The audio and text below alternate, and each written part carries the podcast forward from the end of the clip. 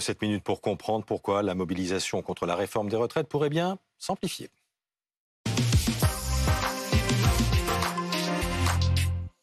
On en parle avec Muriel Gilbert, vous êtes co-déléguée de l'Union syndicale solidaire Sud. Bonjour et merci d'être avec nous. Christophe Brandt est également avec nous, délégué syndical CGT de l'usine Haribo d'Uzès qui s'est fortement mobilisé hier. Et puis Philippe Corbet, chef du service politique de BFM TV, continue de nous accompagner au lendemain de de cette nouvelle réussite de l'intersyndicale avec cette très forte mobilisation dans toutes les, rues des, grandes villes de, France. Et ces deux nouvelles dates désormais, 7 et 11 février pour les, prochaines journées d'action. Avant de vous entendre, on va réécouter ce que disait Gabriel Attal hier soir, le ministre des Comptes publics, interrogé donc sur ces futures journées de mobilisation. J'ai vu que les syndicats ont appelé à des nouvelles journées de mobilisation. Mon message, il est clair hein, aux syndicats. Si vous continuez à vous mobiliser, continuer à le faire en respectant les Français qui travaillent, qui se lèvent le matin, parce que à la fin, quand il y a des blocages, c'est toujours eux qui trinquent. Les Français qui vont travailler ou qui prennent un peu de vacances bien méritées. Ça vous a fait réagir ces propos, madame? Non, pas vraiment, parce qu'en fait, euh, l'important, c'est le, le, volume et l'énorme mobilisation d'hier. C'est encore une deuxième journée historique. Mmh. Moi, j'appellerais M. Attal à respecter la retraite. De l'ensemble de la population Alors justement, pour les nouvelles mobilisations, le 7 d'abord, le 7 ça tombe un mardi, journée de grève et de mobilisation, les deux. Autrement dit, sur la forme que celle que nous venons de, des deux journées que nous venons de vivre. On est bien d'accord Bien sûr, oui. Pour le 11. Pour le 11, ce sera aussi une journée de grève? Je vous pose cette question parce qu'évidemment, il y a une interrogation sur les, sur les départs en vacances. On est en pleine semaine de, vacances pour les, la zone A. Est-ce qu'il y a des menaces sur les départs en vacances et notamment à la SNCF alors en fait, euh, la journée du 11, c'est encore aussi pour qu'il y ait encore plus de monde dans la rue. Euh, on sait que tout le monde euh, ne peut pas se permettre finalement avec cette inflation, ces, tensions sur, bah, sur le porte-monnaie, d'enchaîner plusieurs journées de grève. Donc le samedi, c'est aussi pour une amplification de la mobilisation à tout le monde. Mais il y aura évidemment aussi des grèves. Donc menace à la SNCF potentielle. Mais parce qu'en en fait, il y a aussi des salariés euh, qui, euh, qui travaillent le samedi. Euh, je pense qu'il faut mm. aussi s'en rendre compte.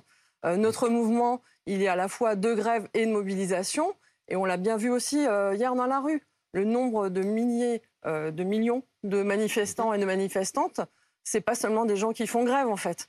C'est aussi des indépendants ou dans le secteur privé, là où la grève, elle est peu décomptée et ça montre aussi euh, l'ancrage énorme de cette mobilisation. Tous les syndicats sont sur la même ligne, sur la forme à donner à la poursuite du mouvement. Alors moi j'ai entendu d'autres responsables syndicaux qui disaient qu'il y avait une distinction dans l'esprit entre le 7, donc grève et mobilisation, comme la journée qu'on a vécue hier, mmh, mmh. et le 11, qui était une journée plus simplement de mobilisation pour faire du, nombre, de la masse dans la rue, des familles, euh, un autre esprit, mais vraiment euh, une manifestation telle qu'on n'a pas vu depuis peut-être 25 ans en France en nombre pour une manifestation syndicale, avec une crainte de certains responsables syndicaux d'un effet sur les départs en vacances qui pourrait faire basculer une partie de l'opinion, en tout cas euh, comment dire, perdre l'atout principal de cette mobilisation, c'est qu'ils ont l'opinion avec eux. Mm. Les trois quarts des Français sont avec les manifestants, en tout cas, partagent leurs revendications contre la réforme. Est-ce que cette nouvelle mobilisation réussit à la perspective de deux nouvelles mobilisations ébranle le gouvernement d'une façon ou d'une autre? Alors ils disent non et ils essayent de, non pas de minimiser ce qui s'est passé hier, mais de le banaliser en, en disant on l'avait anticipé, on savait qu'il y aurait du monde, on note qu'il y avait du monde, oui il y avait beaucoup de monde, mais regardez, il y avait moins de grévistes que la semaine précédente et au fond,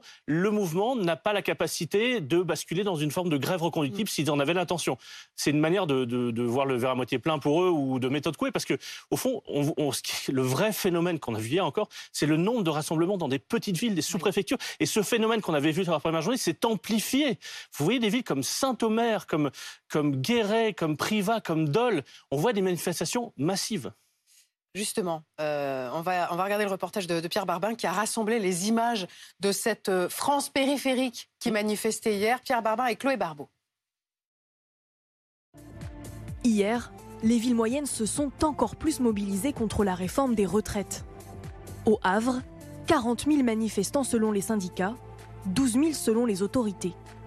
À Perpignan, 20 000 selon les syndicats, 14 000 selon les autorités. Dans certaines sous-préfectures, la rue est aussi noire que la colère de la population. À Chalon-sur-Saône, près d'un habitant sur six dans le cortège. À Brive, un habitant sur neuf. Une mobilisation en hausse par rapport au 19 janvier. À Vichy, plus 50% de manifestants. parfois des plus petites communes concernées. Hein, hein. Saint-Omer dans le Pas-de-Calais, et il y avait plusieurs rassemblements en Pas-de-Calais. Je prends que les chiffres de la police, 1500 la première journée, 4000 hier selon la police. Christophe Brandt, on évoque la mobilisation également de plus en plus forte dans le secteur privé, c'est le cas chez vous. Est-ce que les salariés, voilà, chez Haribo, sont prêts à rempiler ben, on va voir aujourd'hui euh, s'ils veulent rempiler, mais je pense que la détermination est très forte et même surprenante. On a hier encore eu des non-grévistes le 19 qui nous ont rejoints le, euh, hier, le 31. Euh, on est à 85% de grévistes chez les ouvriers, 90% chez les mécanos. Et j'ai eu des collègues de Marseille, pour l'usine Haribo Marseille, c'est pareil, ils étaient à 60% de grévistes chez les ouvriers, ils sont montés à 70%. Donc oui, la détermination est forte. Le 7, nous appellerons à la grève et à la mobilisation. Et le samedi aussi, pareil, à la mobilisation. Mais oui, les salariés sont déterminés parce qu'il y a vraiment un ras-le-bol et personne ne se voit travailler jusqu'à 64 ans. Ça vous a surpris vous-même? Euh, la première journée du 19, oui, euh, parce qu'on a tourné dans les ateliers, euh, on sentait une détermination forte, mais on attendait quand même d'avoir la mobilisation et la mobilisation parce que beaucoup de salariés des fois font grève mais ne vont pas ne vont pas manifester. Là c'était grève et manifestation. On a eu du, des salariés qui sont allés sur Alès sur Nîmes et c'est environ 50% des grévistes qui allaient manifester. Donc vraiment on avait une belle mobilisation surprenante. Et là hier on a on a transformé l'essai euh, en, mobilisant encore plus. Le gouvernement s'appuie sur le fait euh, qu'il y avait euh, du monde, mais moins de grévistes. Est-ce qu'il y a un risque d'usure? Parce qu'on sait que, évidemment, les, temps sont durs et que faire grève coûte cher au porte-monnaie. Vous l'avez évoqué tout à l'heure. Il y a un risque d'usure? Alors non, parce que là, franchement, après une deuxième journée historique de, ce, de, cette ampleur-là, on voit bien que le sentiment d'injustice mmh. par rapport à cette réforme, il est ancré il est viscéral et il ira au-delà en fait des désagréments euh, de, de, voilà, de partir en vacances ou d'avoir euh, des possibilités euh, de les reporter ou pas, etc. On voit que le sentiment d'injustice est supérieur. Et par rapport à la question de la grève, je pense que si ce gouvernement ne recule pas avec ces mobilisations-là, oui, il prend le risque, et ce sera de sa responsabilité, d'avoir des blocages, parce qu'il y a déjà des grèves reconductibles dans certains secteurs, et pour Solidaire, en fait, euh, ce sera un moyen de faire plier plus rapidement ce gouvernement. Donc blocage, peut-être. Blocage. Philippe, politiquement. La semaine prochaine, le Parlement, ça commence lundi. Ça va être une vraie bagarre au sein de, l'hémicycle. Et pendant ce contexte de discussion dans l'hémicycle, il y aura deux grandes manifestations. Donc ça va vraiment être la semaine euh, peut-être clé. Mm. On va voir la semaine prochaine si ça bascule d'un côté ou de l'autre. Merci beaucoup. Merci à tous les trois.